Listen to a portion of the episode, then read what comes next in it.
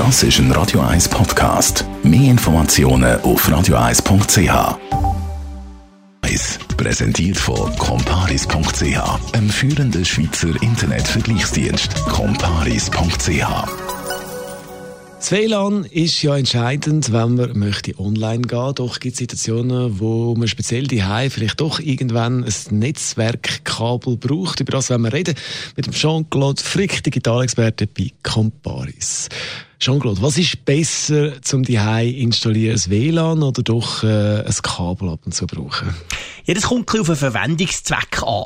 Also grundsätzlich ist es natürlich so, dass WLAN super das ist ein Radio 1 Podcast. Mehr Informationen auf radio1.ch.